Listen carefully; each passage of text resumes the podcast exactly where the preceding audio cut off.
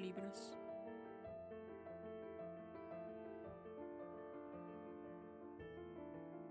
Orígenes de la civilización adámica. Biografía de Abel. Libro 1.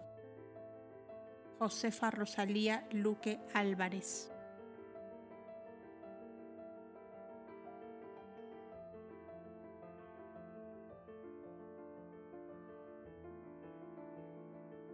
Tienes el enigma insondable, eterno, oh divina maga de pupila audaz. Y si tú lo sabes, lo vives, lo sientes, y eres hada buena llena de piedad.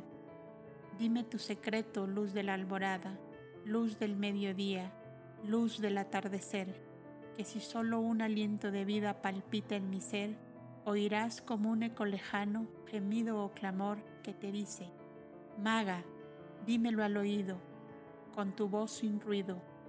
¿Cómo es Dios? Como tú cuando vibres como yo.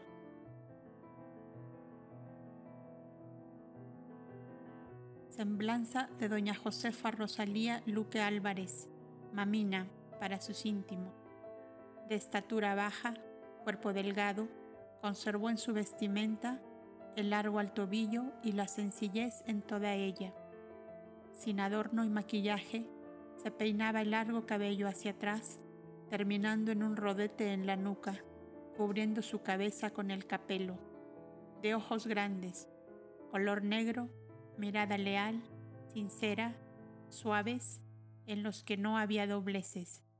Manos delicadas, delgadas, dedos largos y finos, hechos para la prosa y la poesía, de voz suave y pausada, de andar ligero los que la acompañaban debían acelerar los pasos.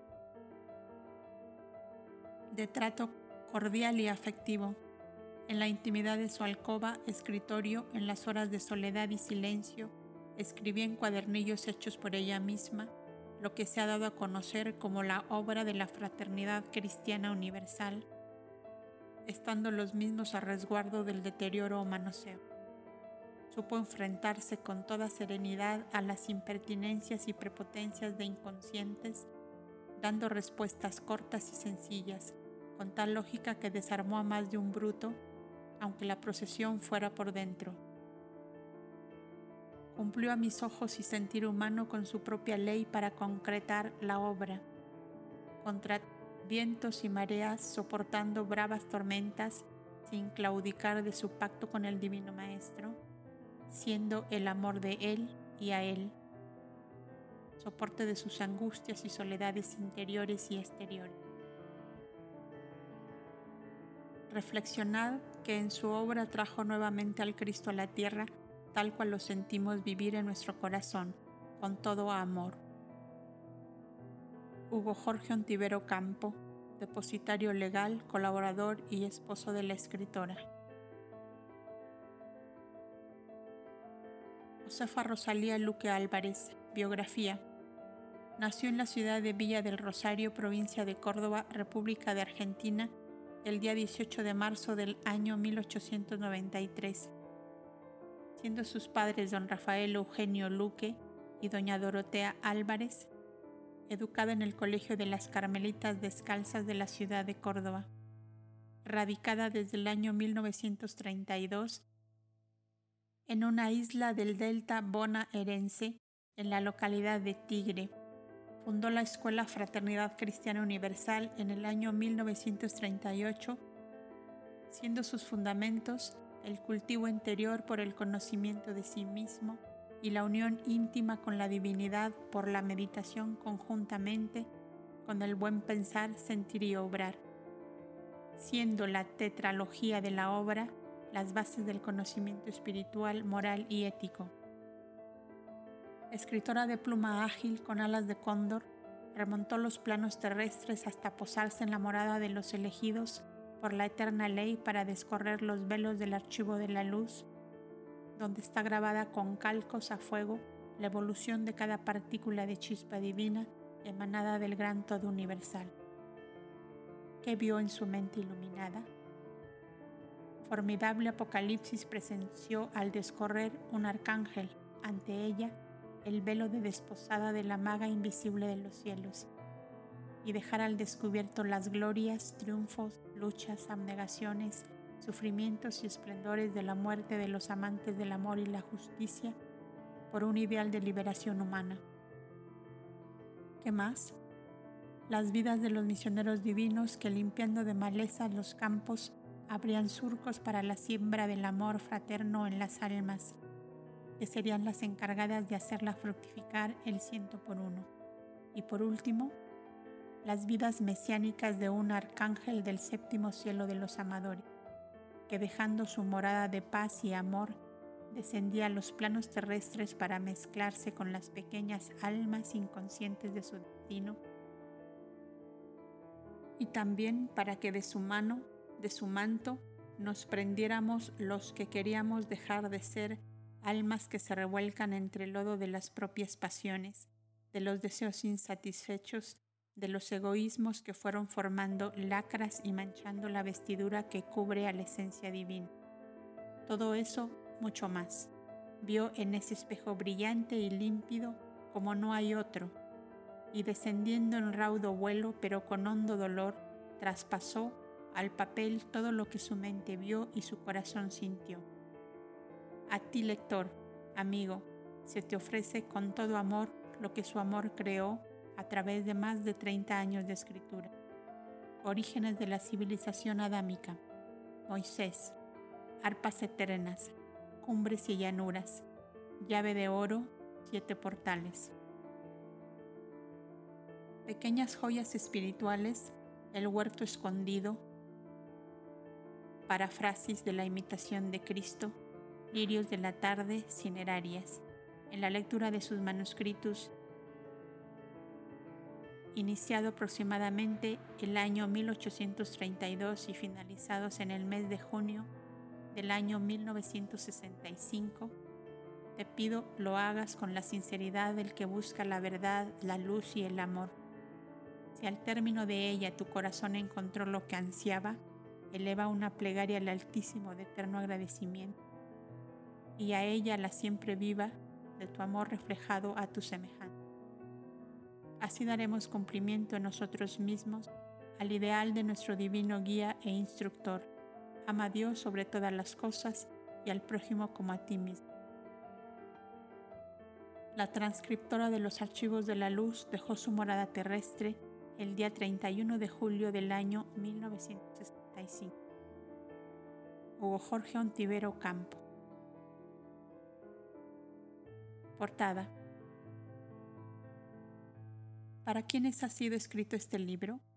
Para los buscadores sinceros de la verdad, para los que no tienen más religión que la justicia, la verdad y el bien, y finalmente para los que conociendo la grandeza y eternidad del espíritu humano, buscan su felicidad cultivándolo hasta el más alto grado de perfección que es posible sobre el plano terrestre.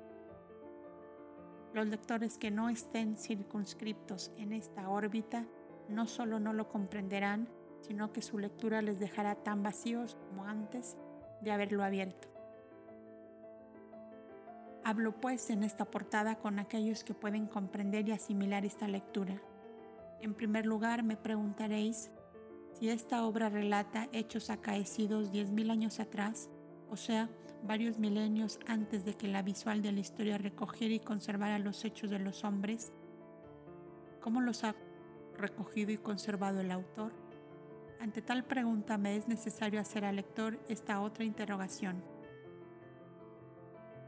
¿Habéis estudiado las obras de ese gran explorador celeste de los tiempos modernos, de Camille Flammarion, llamado el poeta de los cielos, o de otro de esos incansables viajeros estelares que han hecho de los espacios infinitos el campo de acción de todas sus actividades científicas? Si la habéis leído, sabréis que la luz es el gran archivo del universo y que colocado el observador en el punto marcado por las leyes astrales y etéreas, se produce el hecho perfectamente natural y lógico de que siguiendo los rayos de luz emitidos sobre la Tierra en cualquier época, por remota que ella sea, presenciará clara y nítidamente los hechos ocurridos. Otro punto que acaso resulte algo dificultoso para los análisis de algún lector son las manifestaciones extraterrestres o supranormales que abundan en este libro y también preguntará, ¿por qué en aquella época se producían tales hechos con relativa facilidad y hoy no se producen sino rarísima vez? En primer término, partamos de la base de que soy enemigo declarado del milagro, como se llama comúnmente a los hechos que no se pueden explicar por las leyes físicas conocidas en la actualidad.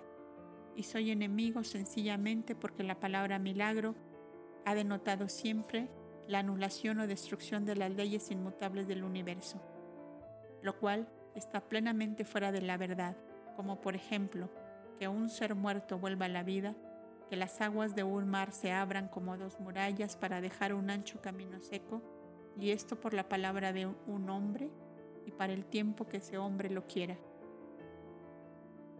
Esto es sencillamente del dominio de la fábula, solo aceptada por mentalidades demasiado estrechas que sin razonamiento de ninguna especie se dejan conducir por los dirigentes de las religiones que medran con la ignorancia de las muchedumbres inconscientes.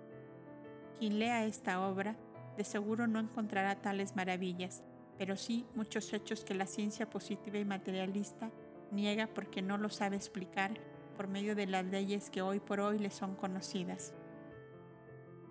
La fuerza eléctrica y la fuerza magnética han dado al mundo sorpresas admirables en el último siglo. La fuerza mental, o sea, la del pensamiento humano, las daría mayores. Si la humanidad terrestre se dedicara a cultivarla, como la han cultivado diversas instituciones científicas y filantrópicas de la más remota antigüedad, y hasta en países y continentes ya desaparecidos y de los cuales recién hoy en día empiezan a encontrarse rastros muy vagos y confusos. Pues a esta fuerza mental potentísima, cuyas leyes están solo conocidas por un reducido número de cultores, se debe casi todos los fenómenos o hechos supranormales que aparecen en esta obra. El lector podrá preguntar, ¿por qué es reducido el número de los cultivadores de esa gran fuerza que tanto bien podría hacer a la humanidad? Es reducido, en primer lugar, porque para desarrollarla es necesaria la depuración del alma, en forma de que haya llegado al dominio de todas las bajas pasiones propias de esta atrasada humanidad. Y, ¿Cuántos son los hombres que buscan y quieren eliminar las bajezas de su yo inferior? ¿Cuántos son los que quieren refrenar su materia y dejar volar a su espíritu? Y siendo como es, tan escasa la evolución espiritual y moral de la humanidad terrestre, es justicia de la ley eterna de armonía y equilibrio universal que en medio de estas humanidades tan nuevas, el desarrollo de la fuerza mental se mantenga solo como patrimonio de las pocas agrupaciones de seres cuya evolución les pone en condiciones de hacer de ellas el uso debido. Las fuerzas mentales al alcance de todos los ambiciosos, los egoístas y los malvados es peor mal para esta humanidad que todos los medios de destrucción que las pasiones humanas ponen en juego en favor de sus mezquinos y viles intereses. Creo con esto dejar satisfecho al lector respecto de las manifestaciones extraterrestres que se realizaban en medio de los cobras de la época prehistórica a que se refiere este libro. Los dominios de la mente humana son tan amplios como los espacios infinitos y el hombre sumergido en la espesa bruma de sus bajezas, cercanas aún a la animalidad, no es apto para comprender y menos para producir hechos que requieren como base indispensable una pureza de vida y una elevación de pensamientos y de deseos que puedan formar un campo de acción perfectamente equilibrado y armónico. Y si hasta la más insignificante maquinaria está sujeta a leyes para producir aquello a que fue destinada, ¿cuánto más lo estará ese principio inteligente que es luz y vida en cada ser y que hace de él una chispa, una parte, un reflejo de la eterna energía creadora y conservadora de mundos en la amplitud inconmensurable del universo? Lector que busca sinceramente la verdad, lector que no tienes ni quieres más religión que el bien, la verdad y la justicia. Lector que quieres descubrir el secreto de la paz y la felicidad humana en esta tierra. Que habitas, medita bien las reflexiones que te presento en la portada de este libro y entra sin temor en los senderitos iluminados por el sol del amor fraterno que hará iguales y felices a todos los hombres cuando hayan comprendido y practicado la palabra del gran Maestro, guía de este planeta. Amaos los unos a los otros como el Padre os ama a todos por igual, porque esa es toda la ley.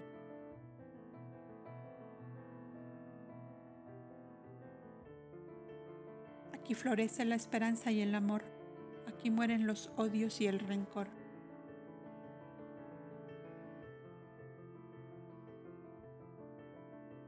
Las hermosas regiones del sudeste de Atlántida fueron sacudidas por un espantoso cataclismo en que terremotos y maremotos simultáneos ocasionaron el desbordamiento de las aguas del mar y numerosas poblaciones emigraron hacia territorios que no habían sido alcanzados por la inundación. Esta fue la tercera vez que los mares se desbordaron sobre el continente. Fue en esta circunstancia que Nojepastru, cuyo reino se encontraba en el norte de Atlántida, frente a las columnas de Hércules, Gibraltar, recibió de sus, augures el anuncio de que también su dominio estaba amenazado, por lo cual dispuso la construcción de un palacio flotante para asegurar su vida y la de los suyos durante largo tiempo. Sus grandes ciudades de piedra resistirían largos años la invasión de las olas, según su creencia, y si éstas no cedían a los hombres su presa, él buscaría de conquistar nuevas tierras en los países costaneros del Mar Grande. El Mediterráneo fue llamado así en la antigüedad. El anciano rey tenía un oculto dolor en su corazón. Había perdido su compañera, la reina Iva, sin que le dejase un heredero varón, lo cual en su dinastía era presagio de ruina inminente. Solo le quedó una hija, hermosa como una alborada que acabó por formar todo el culto, todo el amor, toda la adoración de su Padre. Espíritu de cierta evolución y rebelde a imposiciones arbitrarias, no puso cadenas a su corazón cuando el amor la llamó. Sin pensar en su real estirpe, se enamoró apasionadamente de un jefe guerrero acaso el más apuesto y hermoso de los que formaban la escolta de su propio palacio. El rey lo supo y la encerró en la antecámara de su habitación particular, cuando se convenció de que ningún razonamiento haría olvidar a su hija aquel inconsulto amor. Y al amante llamado Jojeban lo desterró de su lado y lo destinó a la labranza de los campos. Ya lo ha contado el poeta. La ausencia es aire que apaga el fuego chico y aviva el grande. Y el amor de Yojevan y de Sofía se agigantó con la separación y ambos se prometieron vencer o morir. Cuando el soberano ordenó el embarque, Sofía fue su primera preocupación y juntamente con ella toda la servidumbre y guardias de palacio, augures y sacerdotes en embarcaciones más pequeñas y como magnífica escolta al palacio flotante, embarcaron también varios miles de guerreros con sus familias y servidumbre.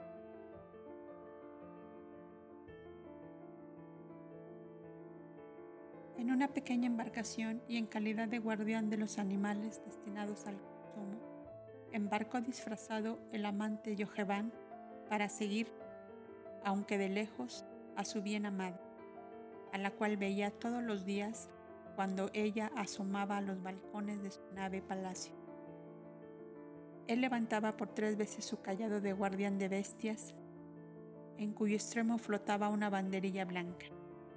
Cada vez que ella subía a la cubierta, miraba hacia la barca jaula, donde sabía que por su amor estaba relegado Yojeban.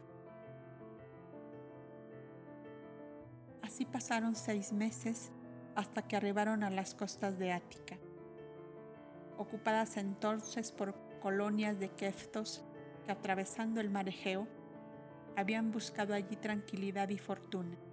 perdidas ambas en las continuas luchas que le movían los gomerianos y sojaritas del continente. Nojepastro estaba decidido a posesionarse de estos territorios de buen grado o por la fuerza, y así anunció su visita de cortesía a los jefes de la región, los cuales, asombrados de la magnificencia de la flota marítima que acompañaba al soberano, le recibieron con todos los honores que se.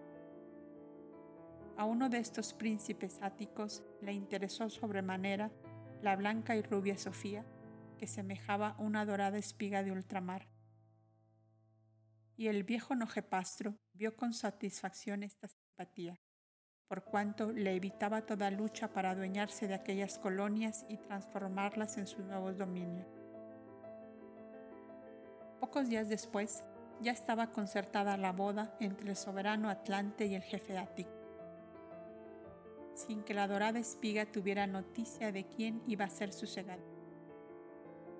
Cuando su padre le participó que había convenido los esponsales de ella con el más joven de aquellos príncipes, Sofía palideció intensamente y estuvo a punto de caer exánime a los pies de su padre. Pero el amor le dio aún fuerzas para dominarse e inclinarse casi hasta el suelo según la costumbre para demostrar sumisión a las órdenes del rey. Tenía ella una esclava de toda su confianza llamada casada ocultamente y con la protección de Sofía con uno de los guardias del palacio. Milcha era pues la única confidente de la princesa, angustiada por la cruel y dura resolución de su padre. La infausta noticia fue transmitida por la esclava a su marido y por este al desventurado Yoheván, que estuvo a punto de cortarse la garganta con la misma hacha con que sacrificaban a las B.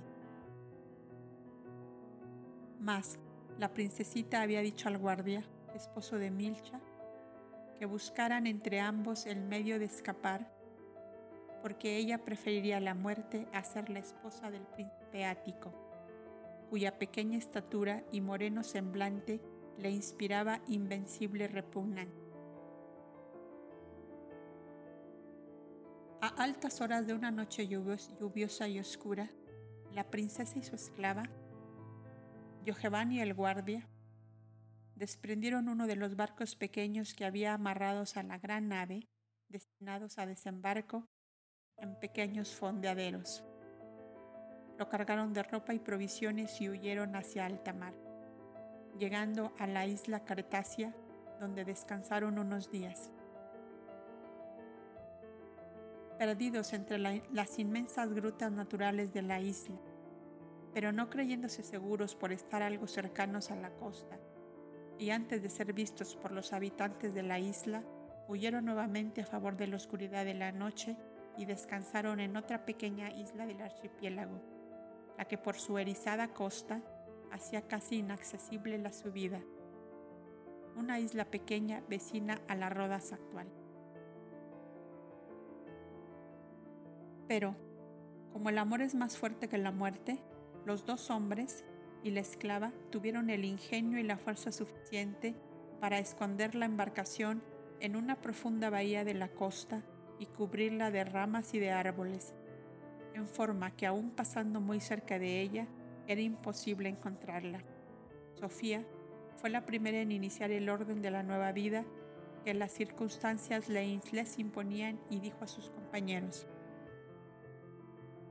desde hoy dejó de ser la hija del divino y sagrado Nojepastro para convertirme en la esposa de, de hermana de Milcha y de Aldis. Terminaron para nosotros las diferencias de estirpe, de raza y de posición, y no queda más que la íntima comprensión de la amistad verdadera y de la eterna igualdad del amor. Y así diciendo, se acercó a Yoheván y posó la frente sobre el pecho del guerrero que era la más solemne manifestación de que se daba por compañera y esposa para toda la vida. Yohavan entonces extendió los brazos y formó con ellos un anillo alrededor del cuerpo de Sofía, símbolo de que su amor y su fuerza envolvían a la joven esposa. Milcha y Aldis, con sus diestras levantadas, habían formado ante ellos el signo crucífero. La cruz fue un símbolo sagrado desde los más remotos tiempos prehistóricos, según lo prueban los hallazgos hechos en excavaciones en diversas regiones. Emblema de la bendición de Dios sobre el amor que unían los jóvenes desposados, tal era la ceremonia habitual en los desposorios, solo que el signo de la cruz lo hacían los padres de los contrayentes o los parientes más cercanos en ausencia de aquellos. Los rayos del sol son eternos, dijeron con solemne acento Aldis y Mil, siguiendo el ritual religioso de su credo. Nuestro amor será como los rayos del sol, contestaron los desposados sin variar la postura. La noche y el día caminan eternamente el uno en pos del otro. Así caminaremos como la noche y el día. Las estrellas se miran eternamente en el mar. Nuestras almas se mirarán la una a la otra como las estrellas en el mar. El Altísimo recibe vuestros juramentos. Al oír estas solemnes palabras, los desposados cruzan sus manos una encima de la otra y los testigos depositan un beso callado, reverente, religioso, sobre la cruz formada por las manos de los esposos. Ya están unidos para toda la vida y más allá de la vida. Terminada la ceremonia nupcial, aquellos cuatro seres separados de todo el resto de la humanidad, pero felices con su amor, se dedicaron a reconocer su país adoptivo que era una pequeña isla montañosa con honduras profundas y vallecitos deliciosos. Hermosas grutas naturales podían ofrecerles albergue seguro para resguardarse del frío y de la lluvia. Las aves acuáticas, los frutos silvestres y las varias especies de rumiantes que poblaban la isla podían proporcionarles el alimento necesario hasta que dominada la situación pudieran tomar otros rumbos hacia regiones habitadas por los hombres. Diez meses llevaban allí cuando Milcha dio a luz un niño varón al cual llamaron Adamú. Acontecimiento que colmó de felicidad a los cuatro desterrados que sintiendo renacer la tranquilidad habían casi olvidado la trágica huida y la temible persecución de Nojepasto. El mismo acontecimiento se repitió tres veces después y la princesita Sofía fue madre de una hermosa niña rubia que era como ella, una dorada espiga, un reflejo de la aurora. La llamaron Evana. Aquellos dos jóvenes padres se sintieron gigantes para alcanzar la felicidad con que debían coronar a sus esposas y a sus hijos. Y empezaron a extender cada vez más lejos sus correrías por el mar, visitando las costas para hacer acopio de pieles, de animales, de frutas y de todo lo que les, era indispensable para una vida más llevadera. De algunas de las islas vecinas que habían sido abandonadas, recogieron instrumentos de labranza, utensilios y muebles, lo bastante para dar a sus naturales habitaciones de piedra el aspecto confortable de tiendas de España. No obstante, pudo notarse que Sofía se resentía en su físico por la falta de alimentación apropiada y de los cuidados necesarios. Y Yoheván comenzó a sentir el dolor intenso de su impotencia para proporcionar a su amada lo que ella no le pedía, pero que él sabía le era indispensable. Y llevados de este deseo, resolvieron hacer todos juntos un viaje al continente y se embarcaron hacia la costa del Mar Grande encontraron población y al desembarcar los dos hombres para procurar la venta de pieles, púrpura y oro en bruto que habían traído, llegaron a una aldea al parecer de mercaderes, pero en realidad mercado de piratas que comerciaban en la venta de esclavos. Aquellos dos esbeltos y hermosos tipos de hombres les prometían buena ganancia y por medio de engaños los internaron en sus covachas y pocas horas después, amarrados en la bodega de un barco, salían con rumbo a Negadá en Egipto. Sofía y Milcha veían pasar un día y otro y su embarcación anclada en la orilla continuaba mecida por las olas. como ellas por la esperanza de ver aparecer de un momento a otro al ausente. La inquietud empezaba a dominarlas cuando Milcha observó un día que eran espiadas desde la orilla por unos hombres cuyo aspecto le causó terror. Una voz interior pareció decirle que se pusieran a salvo porque un inmenso peligro les amenazaba. Era imposible para dos débiles mujeres darse a la vela en un mar desconocido y además temían ser perseguidas. Entonces expuso a la princesita sus temores y de común acuerdo dejaron en el cajón secreto de un armario del barco, donde solían guardar objetos de valor, un grabado por el cual sus esposos pudieran buscarlas cuando volvieran. Y a favor de la oscuridad de la noche, con sus hijitos en brazos, subieron a un bote de pescador de los que había anclados en la orilla, con el solo fin de que si durante la noche entraban los piratas a su barco, no las encontrasen. Pero un fuerte viento se cadenó antes de la medianoche y la barquita fue sacudida tan fuertemente que rompió la marra y una hora después flotaba como una cáscara de nuez juguete de las olas. No hay palabras para describir el terror de Sofía ni el valor sereno de Mil. Yojevan, Yojevan, clamaba la princesa. Mírame como se miran las estrellas en el mar. Nuestro amor es eterno como los rayos del sol, Yojevan. Somos la noche y el día, y yo debo ir en pos de ti. Y se desvaneció en un largo sollozo.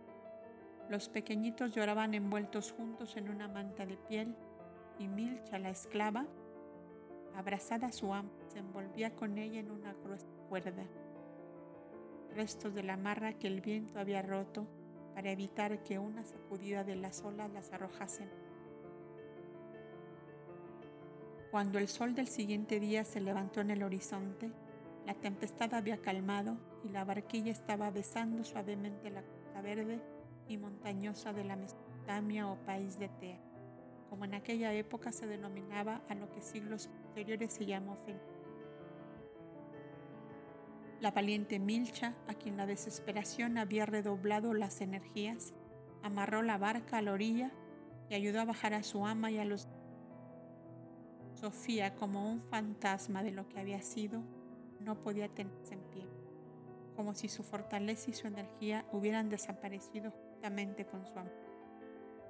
Temiéndolo todo de todos y no esperando nada de nadie, no trataron de encontrar lugares habitados y la primera preocupación de Milcha fue buscar un refugio antes que le sorprendiera la noche. Se conservaba aún por entonces en esas regiones la especie animal denominada reno o rangífero, resto sin duda de la abundancia de ellos que había siglos más atrás cuando llegaban hasta allí los hielos del norte, época que los sabios han llamado glacial. El reno, bien se sabe, es una especie propia de los climas polares.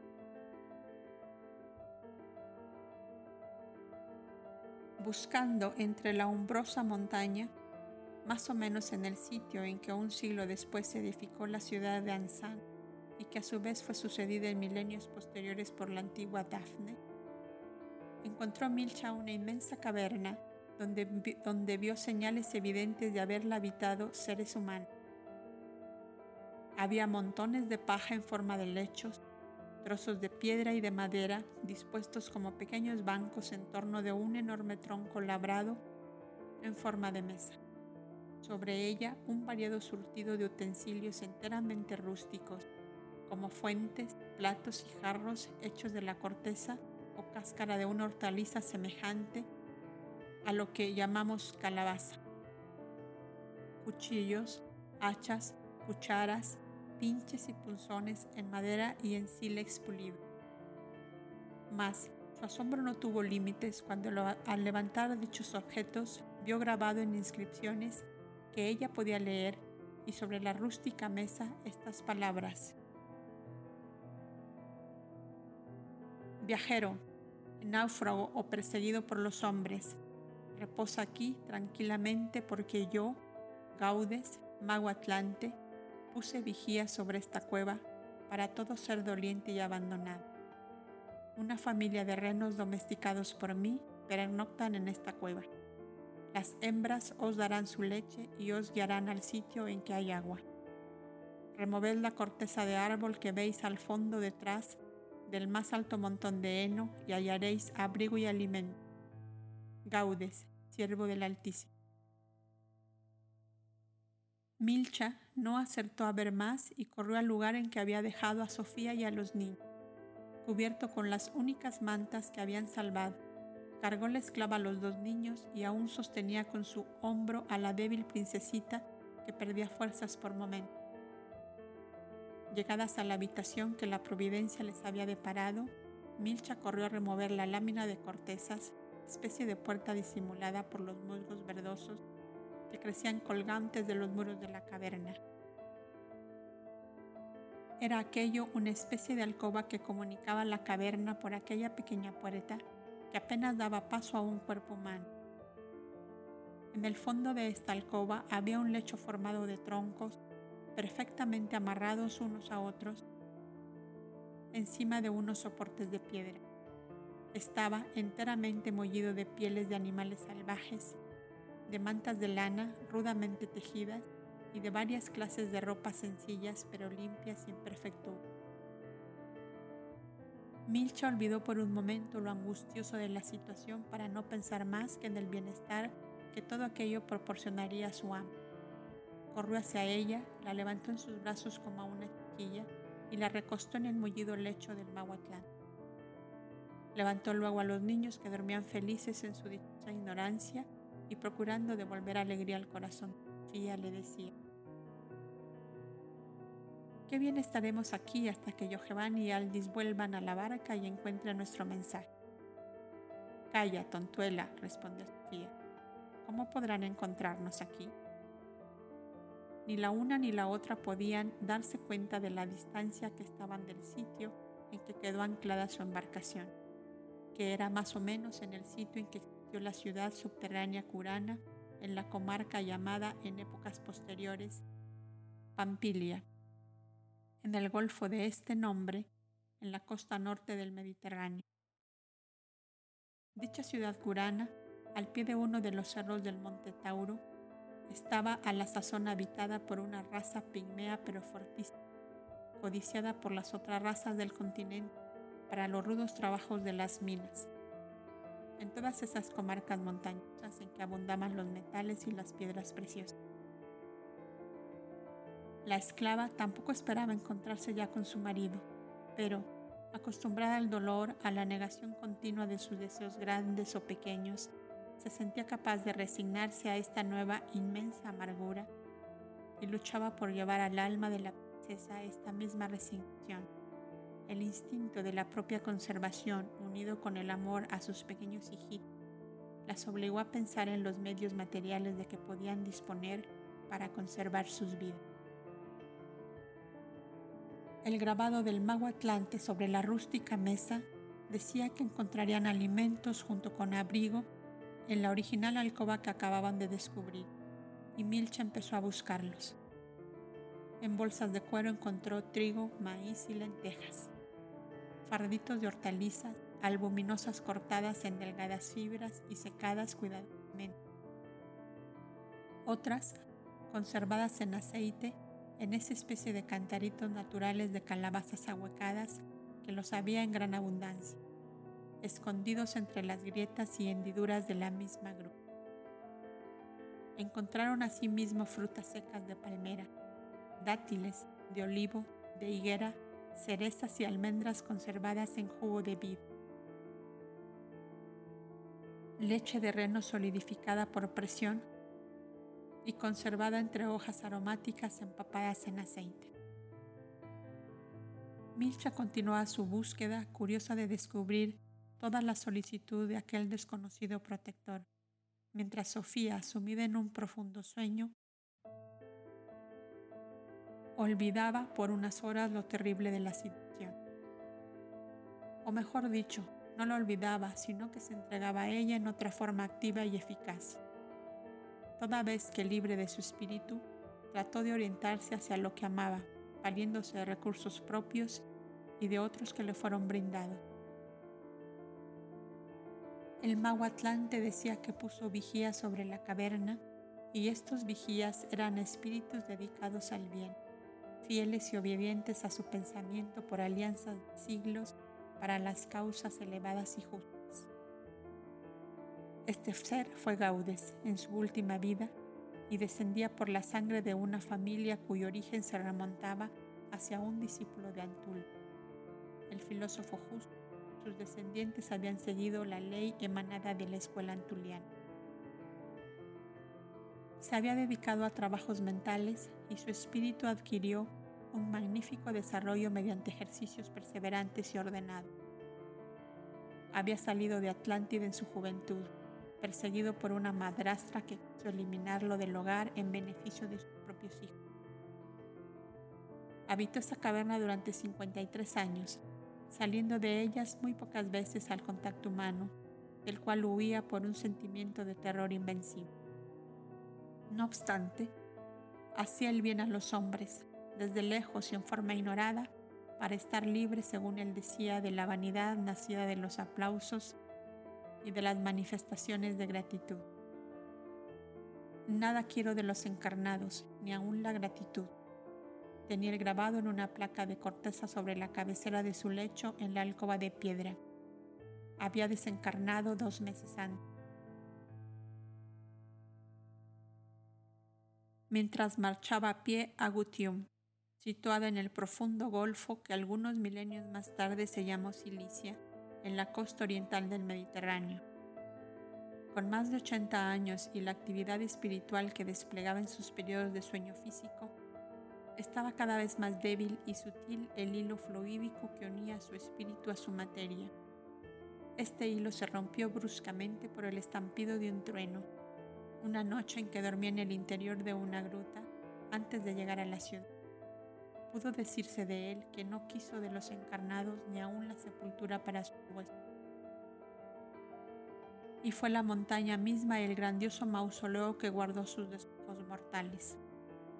Fácil será comprender por este relato que él mismo era entonces el principal vigía de la caverna que albergaba a las dos abandonadas. Cuando Sofía se sumió en un sueño profundo, el espíritu de Gaude se acercó a la durmiente y ayudándola a alejarse sin miedo de su cuerpo, la llevó hacia Negadá, donde habían sido conducidos Jojeban y Aldis. Y ella vio, ambos habían sido vendidos a un grande hombre de aquel país, el cual les puso al estudio de las ciencias sagradas de la época, que era lo que después se llamó Cábala o magia, o ciencia de lo invisible, con el fin de que fueran luego miembros de una vasta institución consagrada al desarrollo de las elevadas facultades del espíritu y al bien de la humanidad. Aquel hombre les había dicho al comprarlos, no os quiero como esclavos, serviles, sino discípulos sumisos y laboriosos.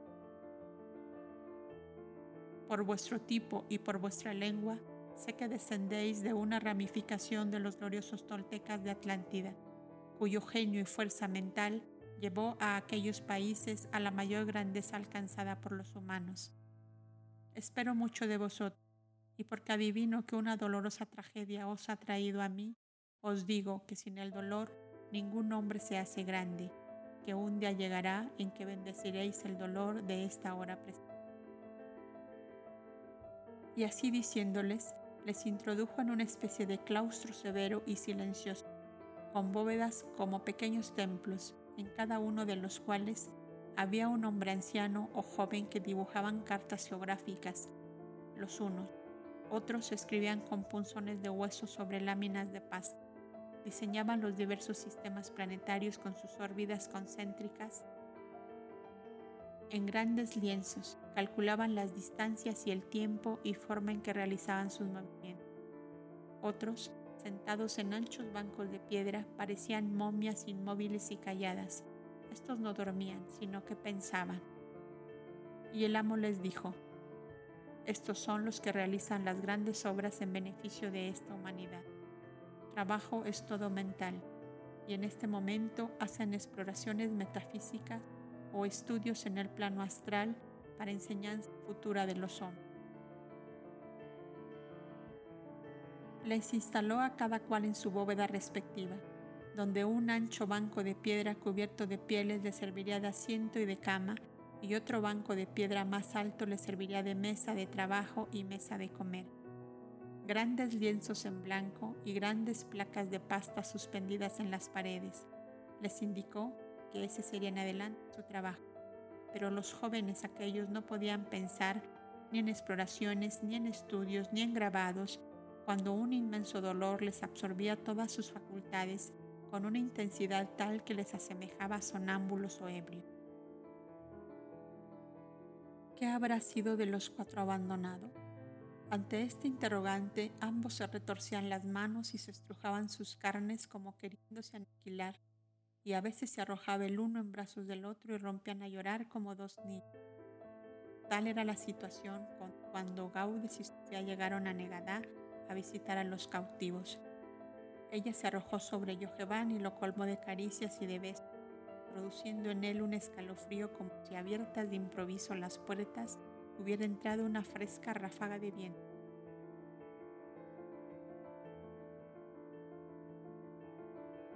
Las fuerzas mentales de Gaudes atrajeron sustancia plásmica del éter y la visión de Sofía se tornó clara para el desventurado esposo, que perdió la conciencia del mundo físico y cayó en letargo profundo.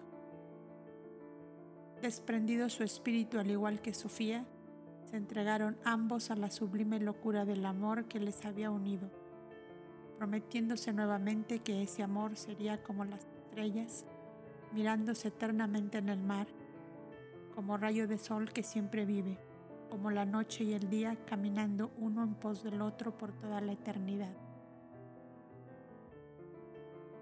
Y Gaudes contemplaba su obra y se deleitaba en ella con gozo casi infinito y desea llorando de felicidad. Maestro Antulio, bendito seáis por haber abierto a los hombres el camino de la dicha que se encierra en hacer bien, sin el conocimiento y sin el aplauso de los hombres. Cuando Sofía y Jojeban despertaron a la vida física, parecía envolverles la dulce irradiación de la felicidad y del amor.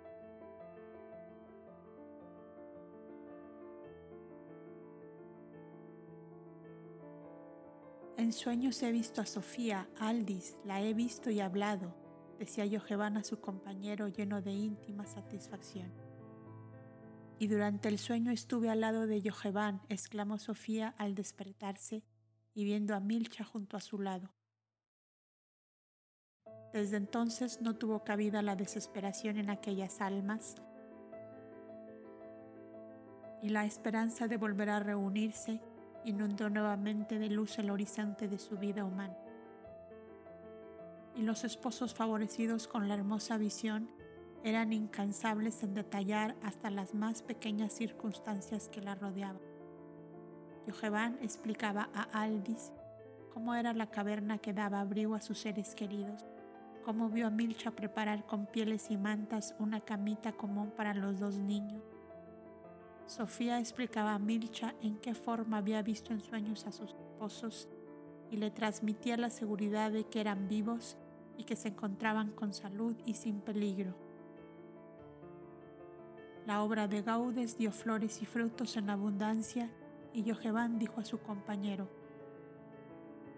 Desde hoy comienzo a grabar en estas pastas la historia de todo cuanto nos ha ocurrido y de cuanto nos ocurre en adelante. Y lo hizo. Cuando siglos más tarde los faraones levantaron esfinges y pirámides, no solo como monumentos funerarios, sino como cofres gigantescos, guardadores de los secretos del hombre neolítico, recogían en las galerías y pasillos subterráneos aquellas placas en que un ser ignorado contaba sus dolores y que eran a la vez páginas de la historia de una naciente civilización y las copias en papiro se multiplicaron entre los cabalistas y los augures, antes de que las placas originales entraran al recinto sagrado del silencio y de las sombras de donde jamás habían de salir.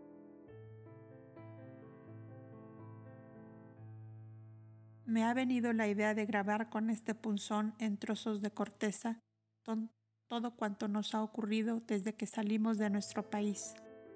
Paréceme que un día después de muerta yo, vendrá Yoheván por estas tierras y quiero que encuentre aquí la prueba de que mi amor por él fue como rayo de sol que nunca muere y como las estrellas mirándose eternamente en el mar. Y así lo hizo Sofía. Y un siglo después, Ansán, discípulo de Abel, que levantó su tienda a 300 codos de la caverna, encontró y recogió aquellas jeroglíficas leyendas estampadas en las cortezas de los árboles o en la arcillosa corteza de la caverna, que junto con las de Yoheván y en distintos países dieron origen con variaciones múltiples, más o menos desfiguradas por la incomprensión o por el fanatismo, a la fantástica leyenda que conocemos de los comienzos de la civilización adámica. Toda la transformación del estado espiritual de Sofía y Yoheván fue el fruto del trabajo mental realizado por ellos mismos y por Gaudes, durante las horas que me vieron desde el amanecer de las dos mujeres en aquella tierra desconocida y la llegada de la tarde, tarde de otoño, suave y sonrosada, plena de aromas de frutas maduras y espigas en sazón. Milcha, tengo frío y no hay aquí fuego ni vino caliente, decía la princesita tratando en vano de dominar los escalofríos que la estremecían. La esclava, por toda respuesta, sacó pieles y mantas de la alcoba y envolvió a Sofía tanto como le fue posible, y después se sentó a sus pies para darle más calor con su cuerpo. Y en ese momento una sombra oscureció la luz de la entrada a la gruta y las dos mujeres asustadas se apretaron más la una a la otra. Era un hermoso rena hembra que las miraba con sus grandes ojos inteligentes y dulces, casi tanto como las de un ser humano que asombrado interrogara.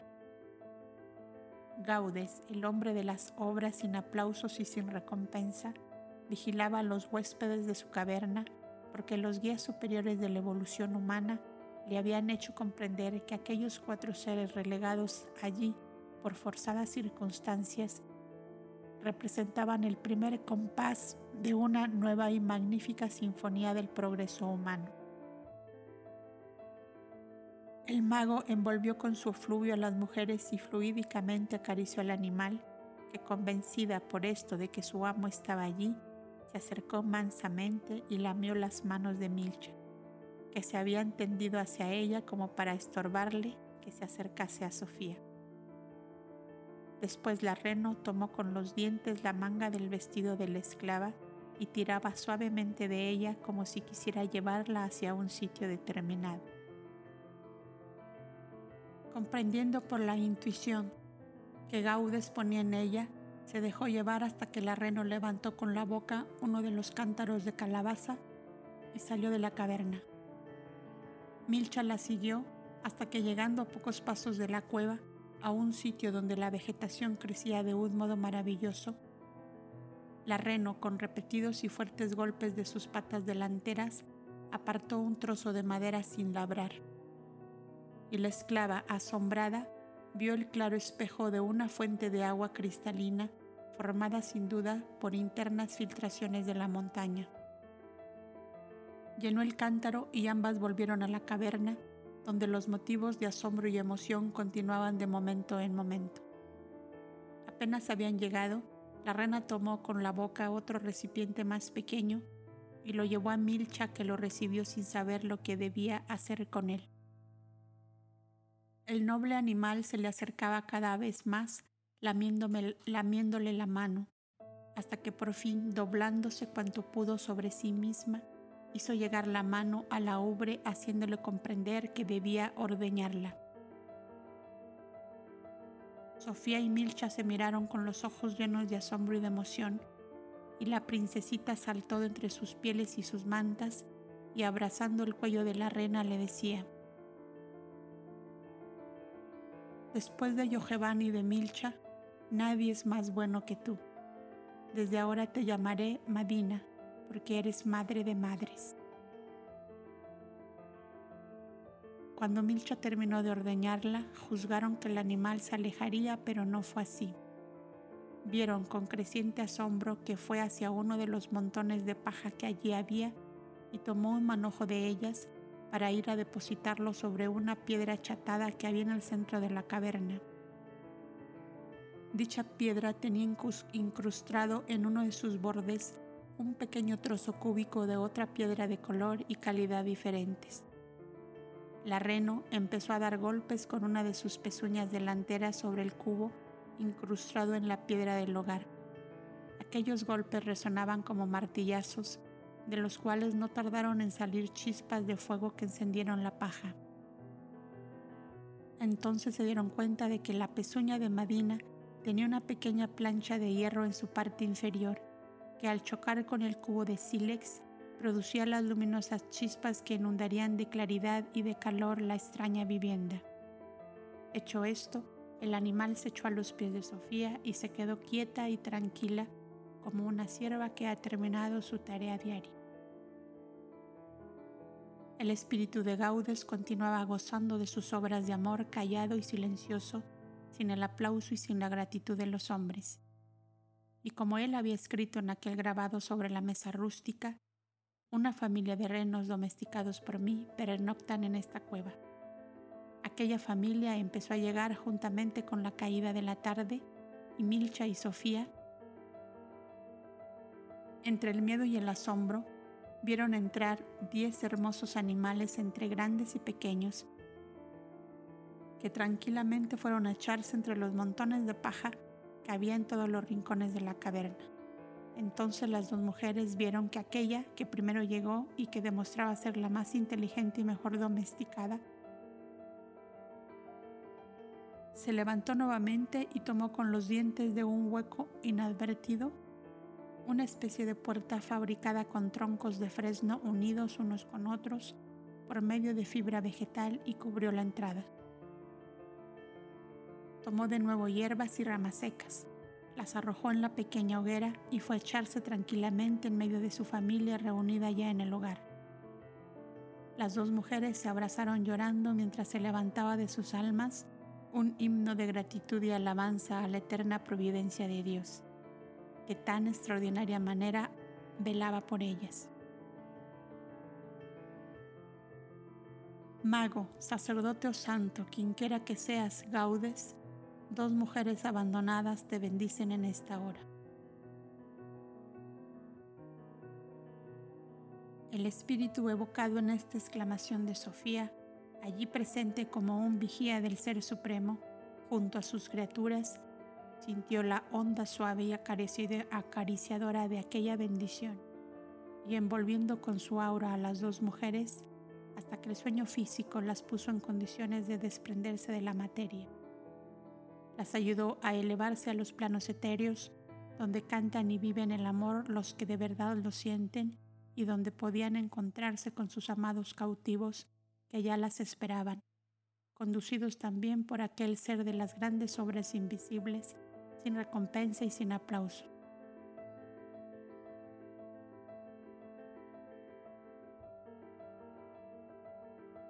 Los caminos de Dios.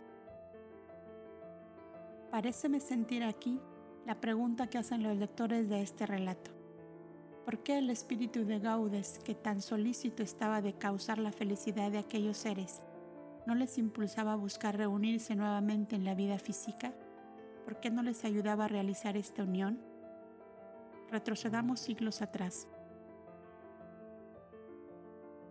Cuando la magna y grandiosa civilización tolteca degeneró hasta el envilecimiento más degradante y brutal, las grandes inteligencias auxiliares del Mesías de la Tierra utilizaron las fuerzas dinámicas que operan en la desintegración de globos en decrepitud para producir corrientes astrales y atmosféricas que afectando mayormente al continente atlante, lo hundieron en un tercio bajo las aguas, con gran parte de la inúcua y malvada humanidad que lo habitaba.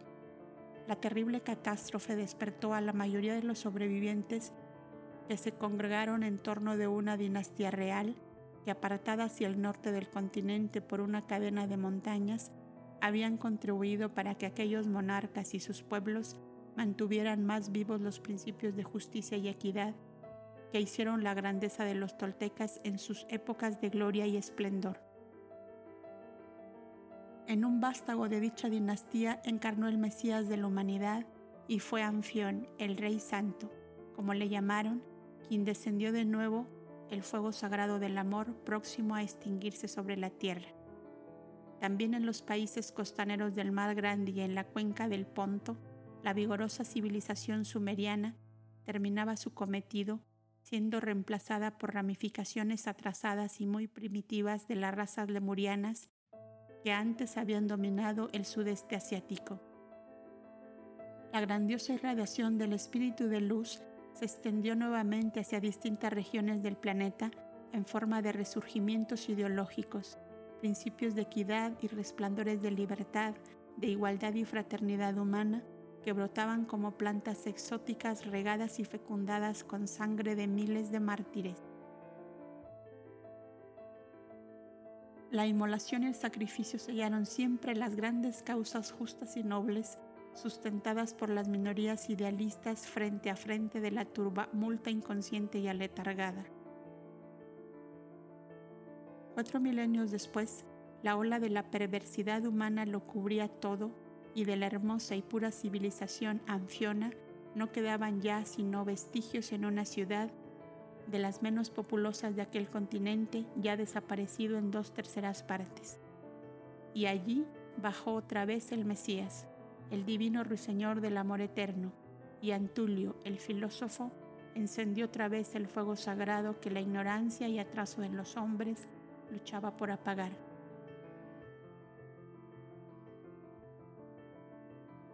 Y cuando una misma catástrofe, tres veces repetida, borró de la faz de la tierra todo aquel continente, las grandes islas del Atlántico a la altura tropical son las más altas cimas de las montañas atlantes que quedaron sobresaliendo de las aguas. Otras nuevas civilizaciones ya de siglos elaboradas en otros continentes esperaban el soplo vivificador de las grandes inteligencias transmisoras de la luz divina y del amor infinito. Y para que ese amor llegara a la tierra hecho carne, era indispensable preparar el camino en forma de no malograr el heroico sacrificio. Las inteligencias auxiliares del gran enviado debían ocuparse en escoger no solo el país y el sitio en que había de nacer, sino también la raza, la familia, los seres que le habían de dar su carne y su sangre, juntamente con un ambiente de amplísima libertad para fundar de nuevo su escuela de perfección humana. El cimiento de esta nueva escuela serían Adamú y Evana, una princesa destronada y un esclavo libre, hermoso símbolo de la igualdad humana por encima de las clases sociales que nada significaban por sí mismas, sino por la evolución y progreso que han alcanzado. Y, para que Adamú y Evana fueran raíces de un nuevo árbol de la civilización, también nueva, que el Mesías traía otra vez a la tierra, era necesario que salieran ellos al escenario de la vida en las condiciones en que salieron, apartados de las viciadas costumbres de sociedades viejas carcomidas por todas las corrupciones. Todo esto lo sabía Gaudes. ¿Qué, ¿Qué, importaba pues el sacrificio de pocos años de vida terrena de esos esposos separados en la vida física, en aras del deber común como miembros de una vasta alianza de espíritus auxiliares de la empresa mesiánica? Además, ellos mismos habían aceptado como una misión de honor y de gloria el servir de instrumentos materiales para tal grandioso designio. La pregunta del lector está contestada.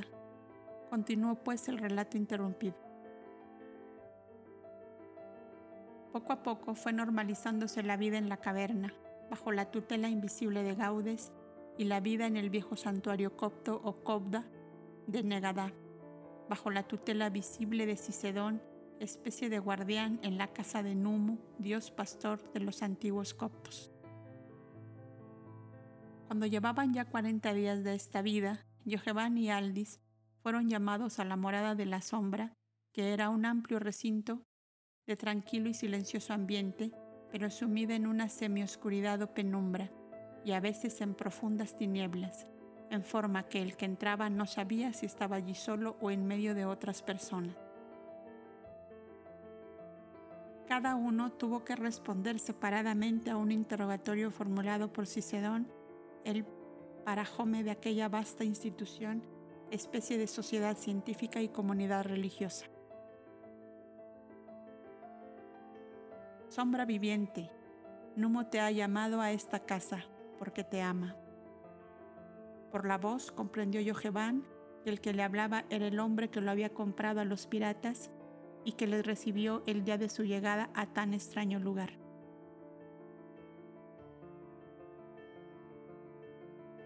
Cuarenta días de habitar la casa de Numo, continuó la misma voz, que lleva consigo las almas durante el sueño para embriagarlas del elixir de amor y de vida que Él extrae del alma madre del universo, deben haberte dado la calma y la tranquilidad, arrancado de improviso a tus afectos humanos, has sentido la desesperación, clavar sus garras en tu carne.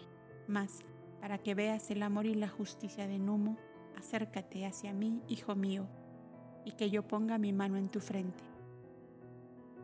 Yoheván se acercó hasta sentir la mano de Cicedón, tibia y suave apoyada en su frente. Una dulce pesadez le obligó a cerrar los ojos. Una luz le deslumbró luego, y a favor de esa luz que parecía bajar de la techumbre abovedada, vio en la pared delantera un paisaje de montaña y reconoció la isla en que nació su hijita Evana. Luego vio a Milcha recogiendo frutos silvestres. Vio a Aldis desplumando un ave para alimentarse. Luego vio a Sofía, débil y pálida y enfermiza, como estaba cuando decidieron emprender el viaje buscando su curación. Luego vio el momento de desembarcar en la aldea de los piratas su traición y su embarque para Negada. El corazón le saltaba del pecho y un terror de agonía se iba apoderando de él. Le habían prevenido que debía ser como un hombre de piedra en la morada de la sombra, y Yoheván hacía esfuerzos supremos para dominarse. Luego vio en aquel escenario astral y fluídico que Sofía y Milcha, cargadas con los niños, dejaron la embarcación, que buscaron refugio en las montañas rocosas de la orilla que la marea empezó a subir con gran empuje al ocultarse la luna y temiendo morir ahogadas, se refugiaron en una barca de larga marra dispuesta para pescar. Pero que el oleaje en su flujo y reflujo acercaba y retiraba de la costa. Un sudor frío invadió el cuerpo de Yoheván y sintió que la otra mano del parajome se posaba en su corazón y después en su plexo solar para reanimarlo. El joven se serenó de nuevo y continuó mirando. Vio que el viento agitó las olas, que la marra se rompió y que la barca empezó a saltar como una liebre perseguida por los galgos en un trigal azotado por el huracán. Terrible momento para Yoheván hasta que vio serenarse el mar y a la barca náufraga besar la costa umbrosa del país de Tea y a las dos mujeres con sus hijitos en la caverna con el fuego llameante a Sofía recostada entre pieles en la alcoba de la caverna con los niños dormidos sobre sus rodillas, mientras Milcha le servía vino caliente y frutas secas. Vio más aún a la, reina, a la renomadina junto a ella y que Milcha la ordeñaba y bebían su leche espumosa y calientita, ellas y los niños. Un sollozo comprimido se escapó débilmente del pecho de Yoheván y dos gruesas lágrimas rodaron de sus ojos y fueron a humedecer la mano del parajome. Apoyada todavía en su plexo solar para reanimarle, y oyó de nuevo su voz que decía, Numo te permite ver lo que Él ha realizado por ti y por aquellos que amas. Ahora verás lo que hubiera ocurrido por lógica consecuencia de los hechos si Numo no hubiese cuidado tanto de ti y de los tuyos mira nuevamente. La visión plásmica continuaba diseñándose como bajo la creación mágica de un pincel encantado. Vio el momento de su desembarco en la aldea de los piratas, salir el caudillo que los tomó prisioneros a todos juntos, que prendado de la delicada belleza de Sofía, la tomó brutalmente y la ultrajó en su misma presencia como un hombre, bestia dominado por la lujuria, que con Milcha hizo lo mismo y que tomando a los niños por los pies los estrelló contra las rocas de la orilla y después entregaba a las dos mujeres a la lubricidad de sus bárbaros esbirros, mientras él y Aldis encadenados contemplaban el espantoso sacrificio de sus esposas. La visión desapareció y la oscuridad más completa reinó de nuevo en aquel misterioso recinto.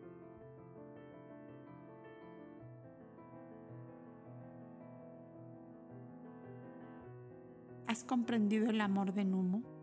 preguntó la dulce voz del Parajome. Sí, Parajome, he comprendido, contestó la voz nerviosa de Yojevan ahogado por la emoción. ¿Le amas y le bendices? Sí, Parajome, le amo y le bendigo desde el fondo de mi corazón.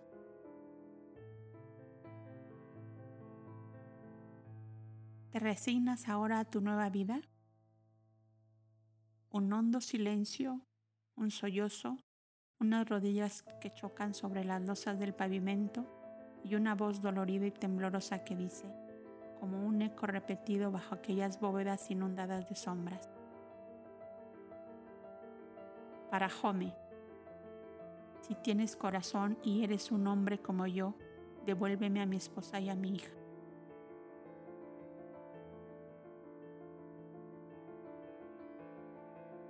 Sintió que su cuerpo parecía subir en una serena y suave ascensión. Una luz de amanecer la inundó y vio a Sofía con su hijita en brazos, que entregándose, entregándosela le decía, Acudimos a tu llamado, Yojevan, porque nuestro amor es como los rayos del sol que no mueren y como las estrellas que se miran eternamente en el mar. No sufras más y espérame que pronto nos reuniremos para no separarnos jamás. Y el joven se despertó. Cuando volvió al mundo físico, se encontró con la cabeza apoyada sobre las rodillas del parajome, entre cuyas manos estaban las suyas, heladas y temblorosas.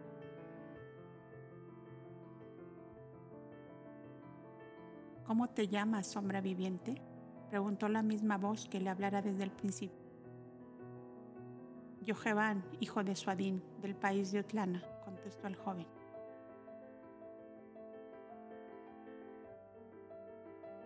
Un gemido doloroso como una queja de moribundo resonó en un rincón de aquella vasta sala. Un cuerpo pareció caer en las tinieblas y algo como remembranza de tragedia lejana flotó por aquel ambiente de silencioso recogimiento. Yojevan fue conducido a su bóveda particular al mismo tiempo que Aldi salía de la suya para verificar igual ceremonia que la realizada por su compañero. Si bien no tuvo tan fuerte irradiación emotiva debido a que Aldis era menos sensible y menos intenso en sus afectos.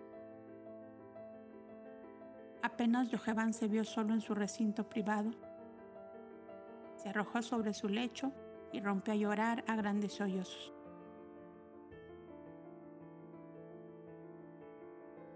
Sentía enloquecer ante todo el misterio que le envolvía.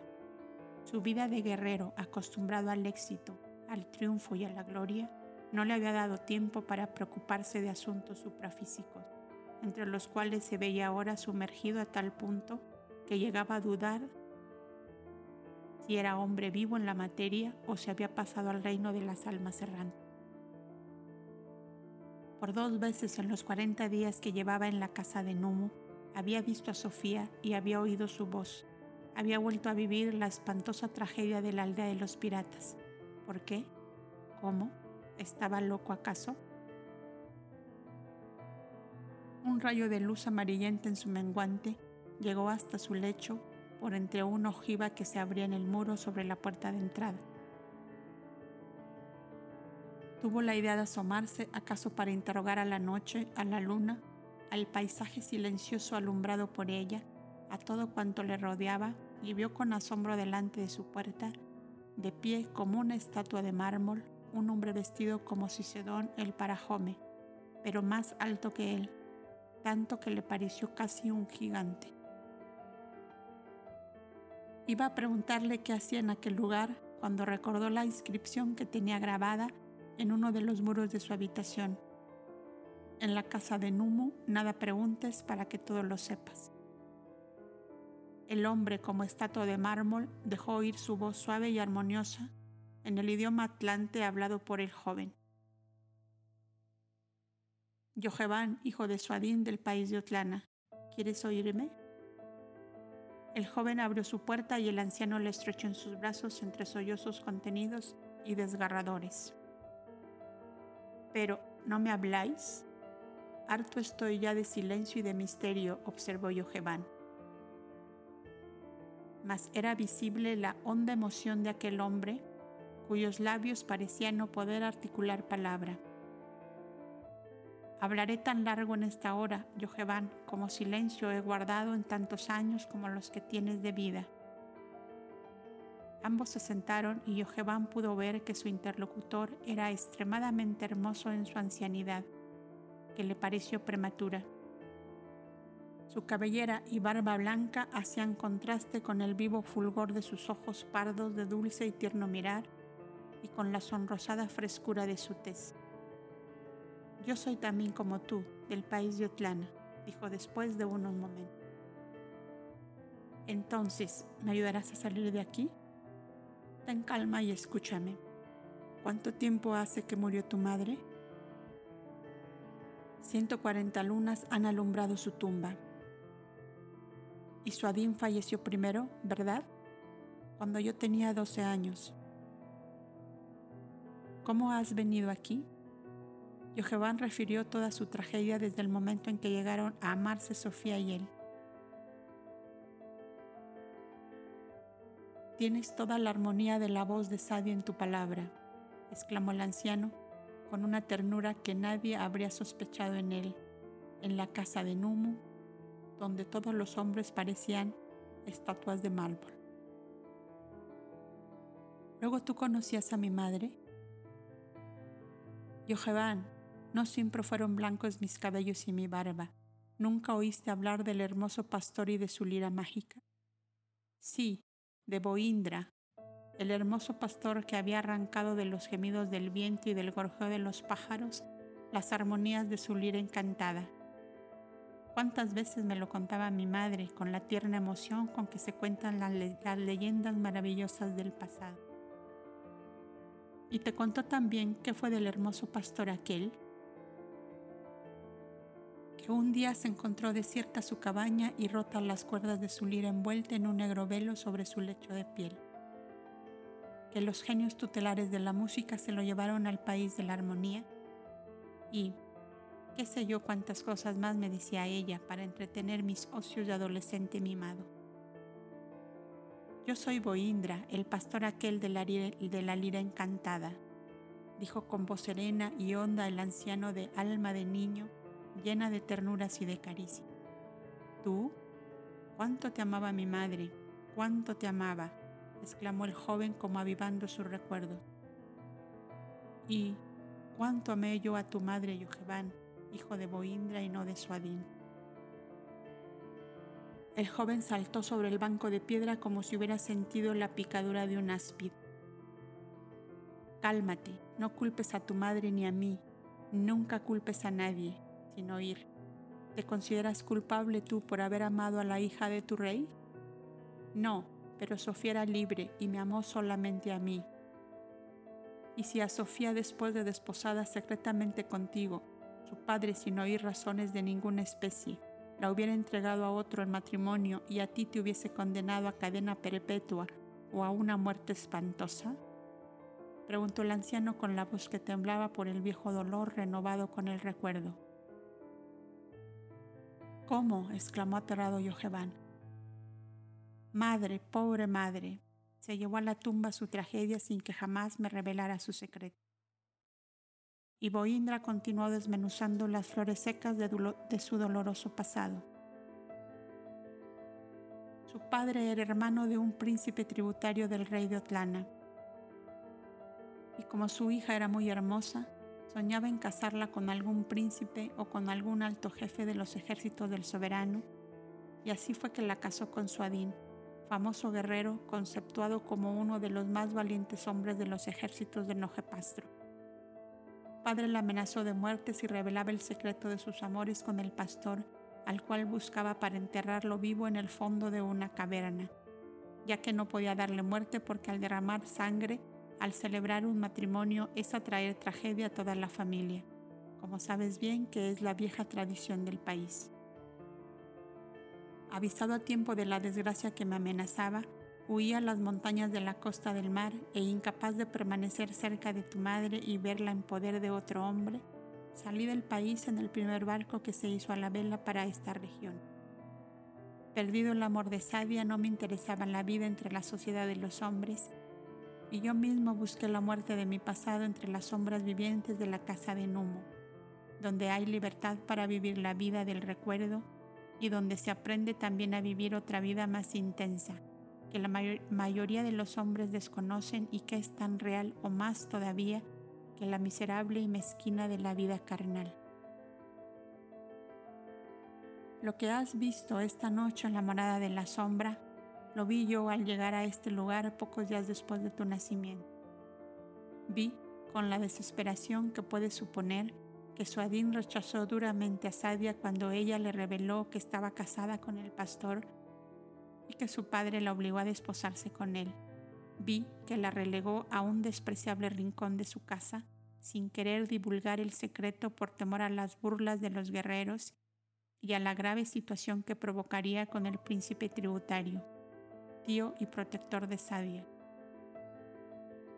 Y tú apareciste como hijo suyo, siempre tratado con dureza y con desprecio por aquel hombre que huía siempre del hogar con el pretexto de sus campañas militares. Tú, que lo has pasado, di si todo esto no es verdad. Efectivamente, así ha ocurrido, y mi madre, mi pobre madre, siempre triste, pasaba la mitad de su vida entregada al retiro de su habitación, donde decía que encontraba el sosiego y la paz. Pero dime, Poindra, ¿de esta casa no se sale nunca? ¿No estaría bien que tú, que eres mi padre, me ayudaras a reunirme a mi esposa para formar todos juntos una sola familia? ¿No encontrarías acaso la belleza de Sadia en mi pequeña Ivana que es tu nieta? Desde que en la morada de la sombra te oí pronunciar tu nombre, estoy sabiendo que me dirías todas estas cosas, y he venido sabiendo lo que te debo contestar. Llevo aquí tantos años como los que tú tienes antes de Cicedón, el parajome que había, era tan justo y sabio como él. Me convenció de que mi paz y mi dicha se encontraban aquí, toda vez que no podría reconstruir aquel hogar con que soñé y que nunca alcancé a formar ante la sociedad. Estoy ya en el ocaso de mi vida física, de la cual nada me interesa por lo que a mí concierne, pero sí me intereso grandemente por ti y por todo lo que te está relacionado. El Altísimo me ha dado más de lo que yo merecía porque me ha proporcionado los medios de vivir de esa otra vida, más real y verdadera que esta, libre de ficciones y de engaños, cuando el que la vive adquiere con su esfuerzo los conocimientos, el desarrollo de las facultades del ser y la pureza de costumbres necesaria para vivirla en toda su grandiosa amplitud. sabia desencarnada y yo en la materia. Vivimos juntos de esa otra vida superior y muchas veces su alma, hablando la mía, me dijo, el Altísimo quiere que nuestro Hijo venga un día a este mismo lugar. Y has venido, Hijo mío, y te tengo al alcance de mis brazos, de estos pobres brazos de carne que por la maldad de los hombres no pudieron estrecharte al nacer. La emoción de Boindra se transmitió a Yojevan como por una corriente eléctrica y el hijo, tan bello como su padre, sintió la necesidad de ser niño acariciado por el que le dio la vida y reposó su cabeza de rizos castaños sobre aquel robusto pecho en el que se habían estrellado tanto y tanto las olas de la adversidad. Boindra besó por primera vez aquella cabeza dorada cuyos cabellos acariciados tiernamente le recordaban otras sedosas guedejas a las que había cantado en su lira mágica de pastor, bajo los pinares de su país en los días de su amor al lado de Sadia.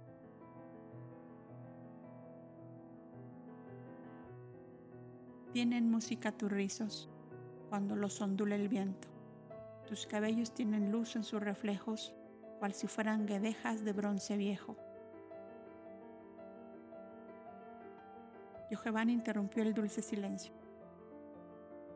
Es delicioso estar así a tu lado, Padre mío. Sofía y mi pequeña Ivana completarían este cuadro que no sería ya de la tierra.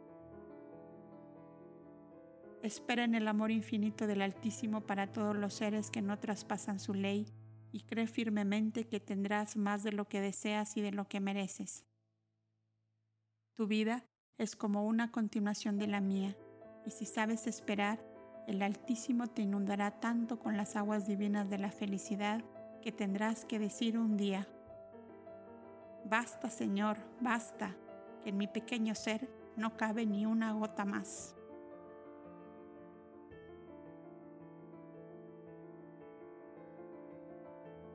Cada diez días serás llevado a la morada de la sombra, que es donde el Altísimo derrama sus aguas divinas de esperanza y de amor sobre las almas. Por mi parte, yo te visitaré todas las noches, que no sea destinado a trabajos especiales, para abreviar con mis instrucciones el tiempo de prueba a que he sometido todo el que aquí llega. Si pasadas veinte lunas no quieres permanecer más aquí, la casa de Numu te abre sus puertas y te orienta hacia donde quieras encaminar tu vida.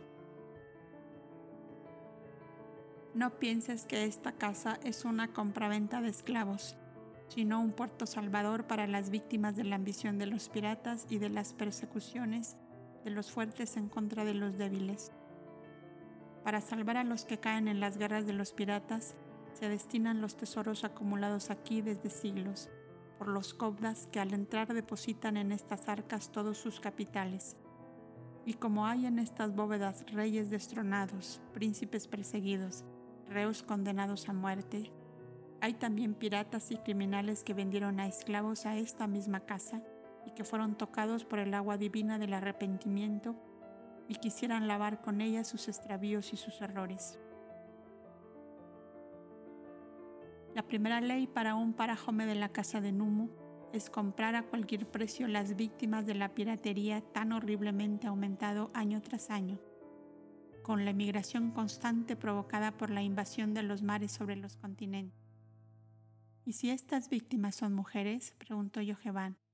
Oh, muy pocas llegan hasta aquí, respondió con doloroso acento Boindra, porque casi todas mueren a consecuencia de la brutal sensualidad de los piratas. Y buscando de remediar tamaño mal, nuestro parajome paga sumas fabulosas por las esclavas mujeres. Cuando son traídas sin haberles hecho daño alguno, ni siquiera en uno de sus cabellos. Y hay en esta misma ciudad otra casa de Numo, igual que esta, donde una parafeme, mujer faro, les enseña a vivir de esa otra vida superior desconocida de los hombres, si ellas quieren, o las devuelven a sus países y a sus hogares si es posible realizarlo. Según esto que me dices, debe haber centenares de hombres en esta casa.